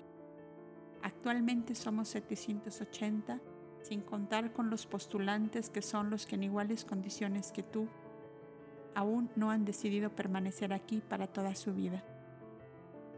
Pero esta vida no es de hombres, decía Yojevan, sin amor, sin ambiciones, sin esperanza, sin deseos. No lo dirás así dentro de poco, hijo mío, y si no, dime, cuando tienes a tu alcance una ánfora de agua cristalina que emana sin cesar para ti y dentro de ti mismo, ¿deseas agua de fuentes donde todos beben, hombres y bestias? ¿Desea luz rojiza y temblorosa de achones que apaga el viento el que tiene dentro de sí la claridad de un solo de muchos soles, cuya luz amplía hasta lo infinito los inconmensurables horizontes dejados atrás a muchos siglos? Y los que dentro de otros tantos siglos llegarán? Es verdad, es verdad lo que dices. Mas, renunciar así de pronto a todo aquello que ha formado el encanto de una vida, a unos vínculos que no son ficticios sino reales, vínculos contraídos en cumplimiento de la ley natural que es la ley divina, Es duro, Boindra, Padre mío, es cruel y contrario a esa misma ley. ¿No hablo bien acaso? Sí, hijo mío, hablas como hombre de las muchedumbres, sin más luz que la de un hachón que apaga el viento, sin más agua que la de las fuentes en que beben hombres y bestias. En este momento no puedo decirte si el Altísimo Señor de todo lo creado te ha elegido para salir de entre las masas inconscientes y formar en la legión de los pilotos en el anchuroso mar de la eternidad. Cuando de aquí a diez días seas llamado nuevamente a la morada de la sombra, tú y no yo, será quien diga si tu fruta está fuera de esta casa o dentro de ella. Mientras tanto, entrégate al amor puro de tu esposo y de tu hijita, que si junto a ellas está marcado tu camino, junto a ellas irás tarde o temprano. En tal seguridad espera y los mismos acontecimientos te irán marcando el camino. ¿Dudas acaso del amor y de la justicia de Dios? Aprende a ser Señor de tu mundo afectivo y pasional, y entonces te verás coronado de amor más intenso y perdurable de cuanto habías soñado. Sofía y tu hijita Ivana serán para siempre posesión eterna tuya, y no en la efímera forma mezquina y grosera que conoces, sino algo así como tuyo es la luz de la luna que ves a tu frente, y el perfume de las flores que te embriaga y el gorjeo de los pájaros al amanecer y los copos de nieve que recoges en la mañana y las blancas espumas del mar que acarician tus pies cuando vagas por la ribera. ¿Pueden acaso los hombres disputarte nada de eso? ¿Pueden destruirlo o extinguirlo para ti? Medita hasta mañana el significado de las leyendas que se van poniendo día a día en los muros de esta bóveda. Déjate llevar por Numu hacia la puerta de oro de la felicidad verdadera. Si confías en el amor y la justicia del Altísimo, Él te colmará de tesoros que aún no has llegado a imaginar que existen. Están escritas en el alma infinita tus zozobras y tus angustias, tus afectos y tus deseos. Descansa en Él, que lo sabe y lo ve todo. Numu es tu pastor y tú eres su cordorillo. Descansa pues en tu pastor, que solo él sabe qué pastos y qué aguas necesitas y te las dará. ¿Seguirás mis consejos, hijo mío? Y Sofía y Evana, padre mío, clamó en un hondo sollozo Yoheván, abrazándose de su padre como para vencer aquella serena calma de montaña que no se conmueve ni por las furias del huracán ni por el empuje de las olas. El anciano por toda respuesta colocó la mano sobre la cabeza de su hijo, apoyada en su hombro, y al cabo de pocos momentos se quedó profundamente dormido. Lo recostó con tierna solicitud en el lecho de pieles, lo envolvió en suaves efluvios magnéticos y cuando le vio entrar en un sueño sereno, puesto de pie y extendiendo sus manos sobre él, Juan voz queda pero firme. Almas errantes, soplo fecundo de Dios, llevad esta alma doliente hacia el mundo del amor y de la luz. El sueño de Yoheván se hizo tan profundo que casi no se sentía ni aún su respiración. Una frescura de brisa primaveral inundó la habitación como si se hubiese llenado de suavísimas vibraciones de amor. Ya están aquí, dijo en voz de susurro Boindra, y con suavidad de fantasma alado besó la frente del hijo dormido y se alejó.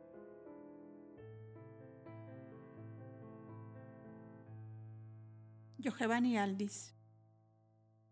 Al día siguiente, viendo Aldis que su compañero permanecía sin salir a tomar el sol a la terraza según su costumbre, entró en su habitación y lo encontró aún en el lecho.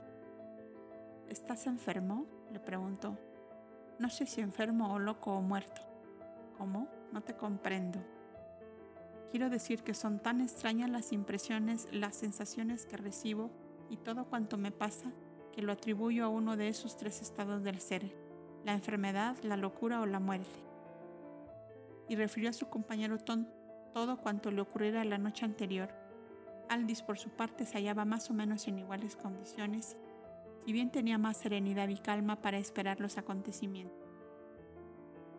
Dime, Aldis, ¿no te parece una locura que dos hombres jóvenes con unas esposas adorables y unos hijitos adorados estemos aquí como dos murciélagos a la sombra de estos muros llenos de misterio y de fantasmas?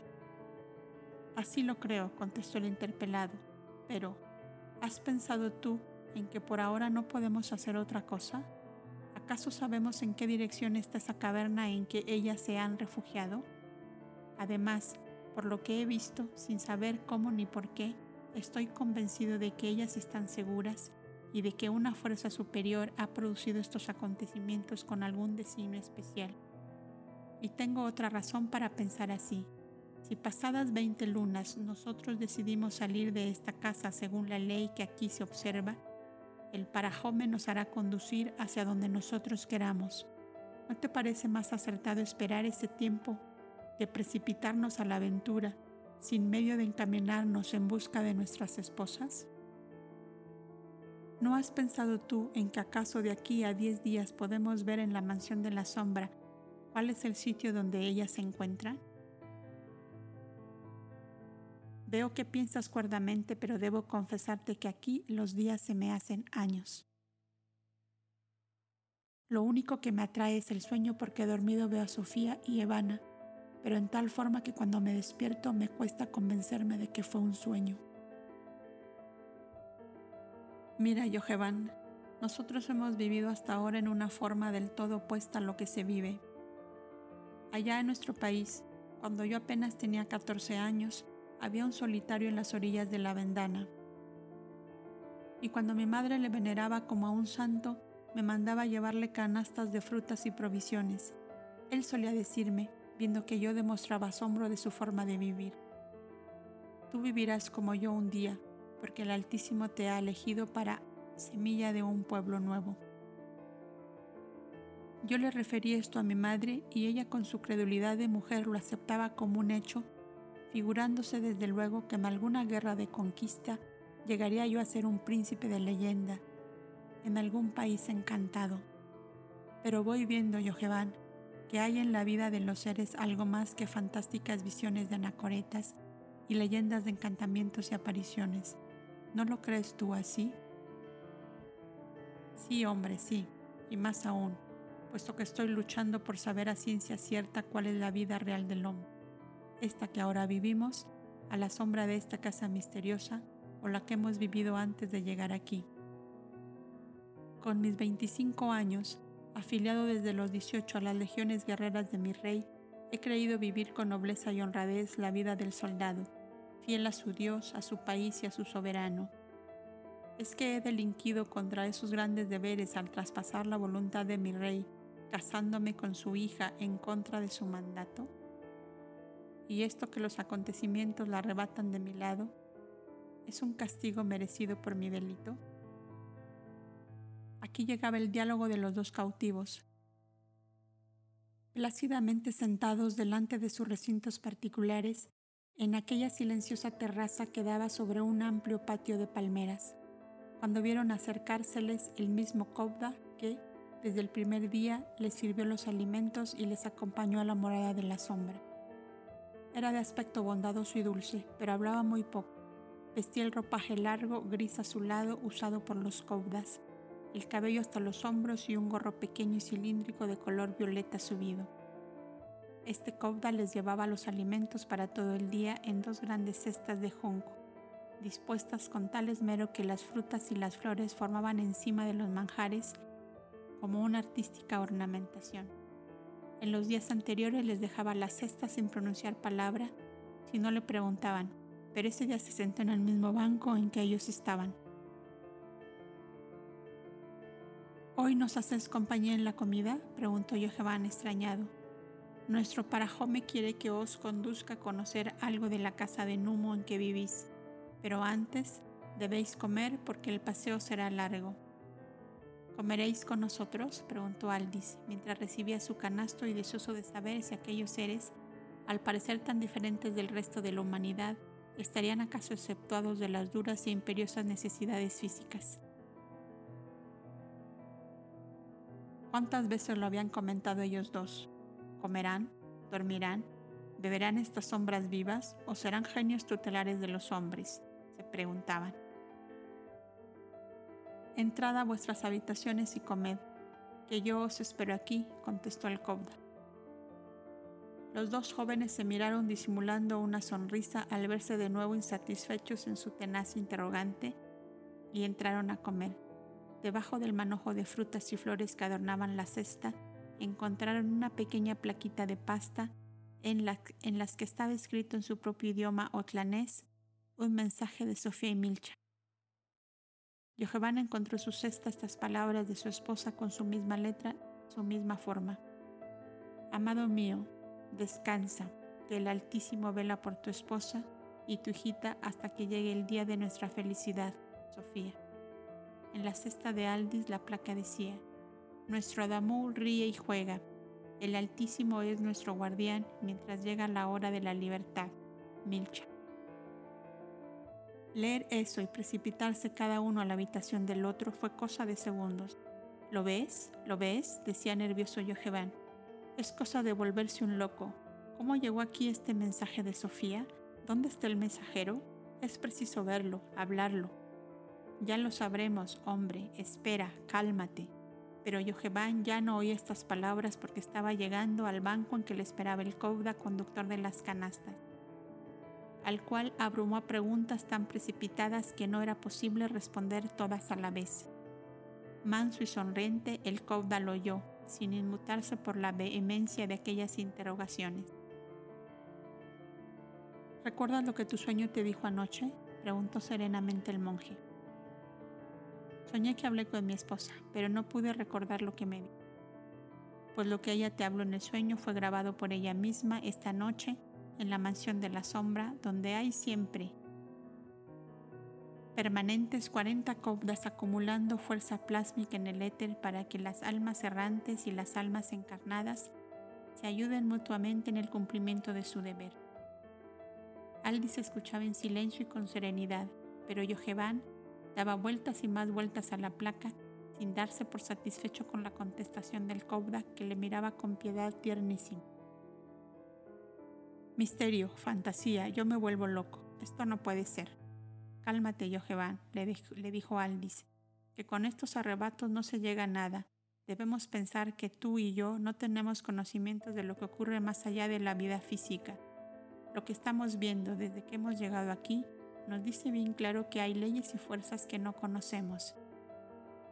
Id pues a tomar algún alimento, insistió dulcemente el Cauda, tomando a Jojeban de la mano como a un niño rebelde para conducirlo de nuevo a su habitación.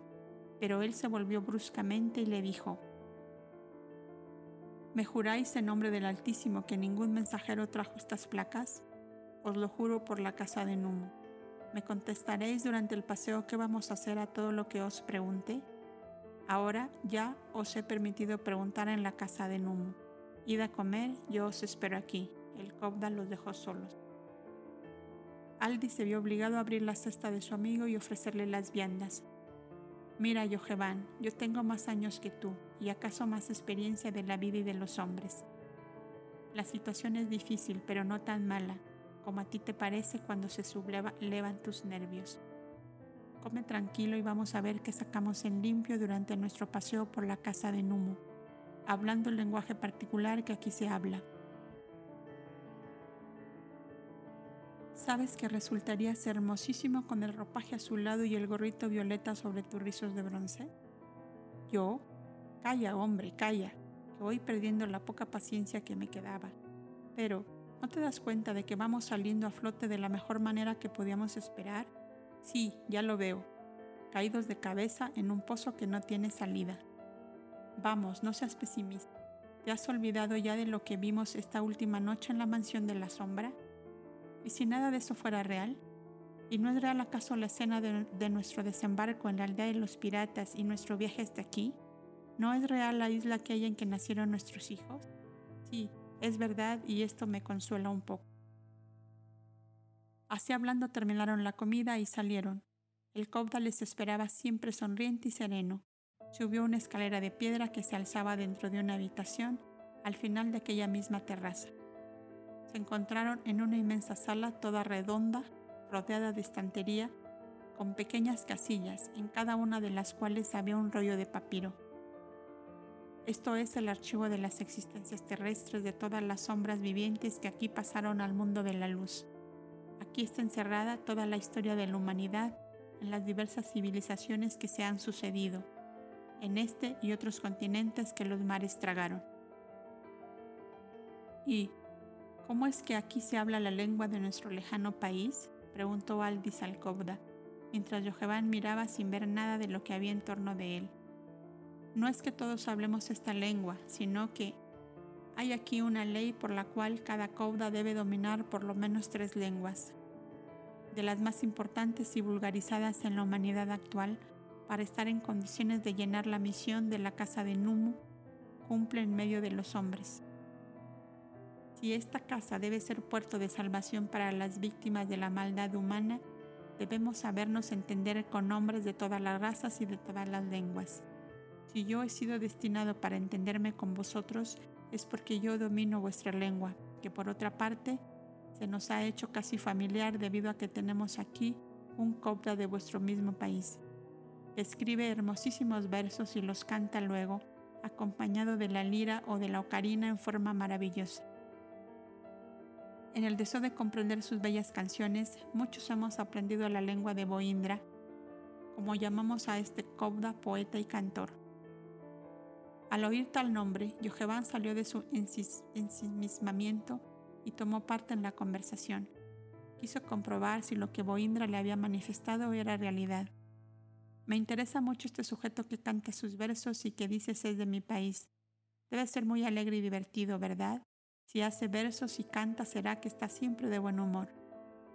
El hombre que llega a permanecer diez años aquí parece siempre en el mismo estado de ánimo, aun cuando en su yo íntimo esté desazonado y dolorido porque ha llegado al dominio de sí mismo en forma que su mundo pasional y su mundo afectivo no salen al exterior, y si acaso se agitan es internamente y nadie lo sabe ni nadie lo ve. Y así, Boindra, el hombre de la armonía que llegó aquí un año después que yo, y que entró en la casa de Numo como un pájaro herido y deshecho, enloquecido de dolor y con las locas ansias de deshacer y pulverizar a quienes eran causa de su pesar. A los diez años era su alma una agua mansa y serena que no reflejaba otra cosa que la esplendente belleza encerrada en el vasto universo. Lleva aquí 25 años y realiza una obra digna de un genio de la belleza y del amor. Por vía espiritual fue enseñado a curar las enfermedades de la mente con la poesía y con la música y cultivando determinadas plantas, en las cuales él ha sabido encontrar la fuerza magnética que tienen en afinidad con los seres humanos. Es un médico admirable, pero sin drogas y sin torturas físicas. Me interesaría conocer de cerca sus procedimientos, propuso Jojeban en su deseo de ahondar en ese terreno. Magnífico, soy de tu idea, pues harto necesitados estamos de que nos cure los huracanes internos, ¿verdad, Jojeban?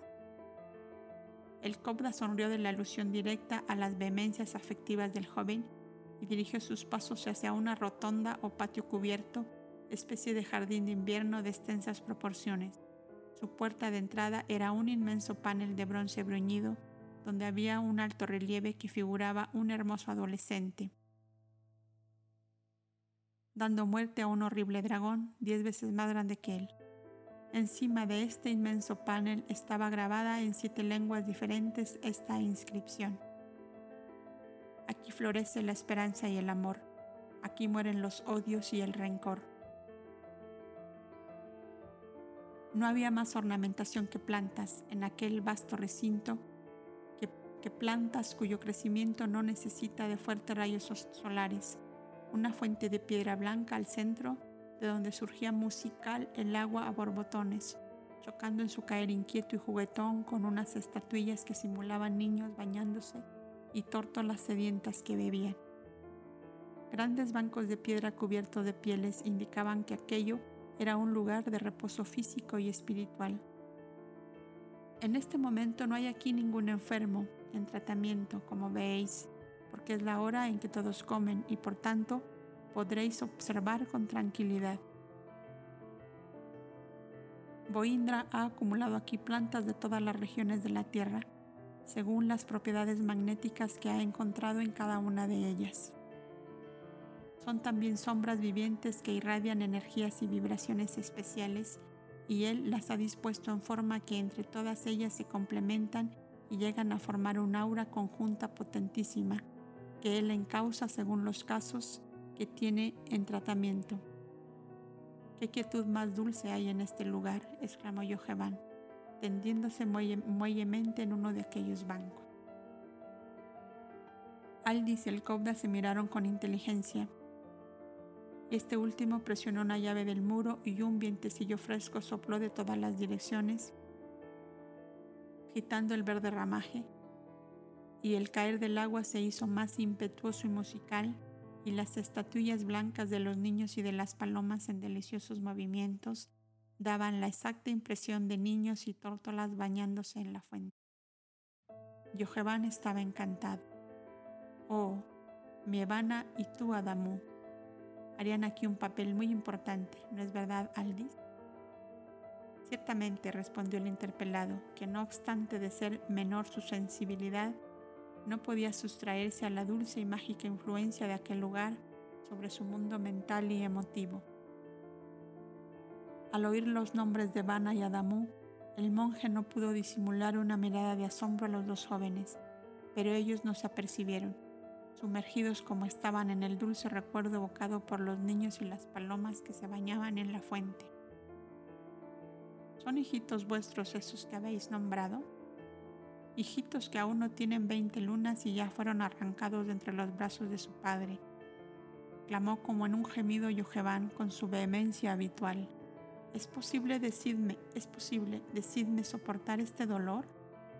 Por toda respuesta el monje abrió una especie de armario incrustado en el muro y cuya puerta era un gran lienzo en que aparecía un paisaje de montaña y de mar decoración adecuada como todo a despertar el sentimiento de lo bello y de lo grande y sereno en la naturaleza.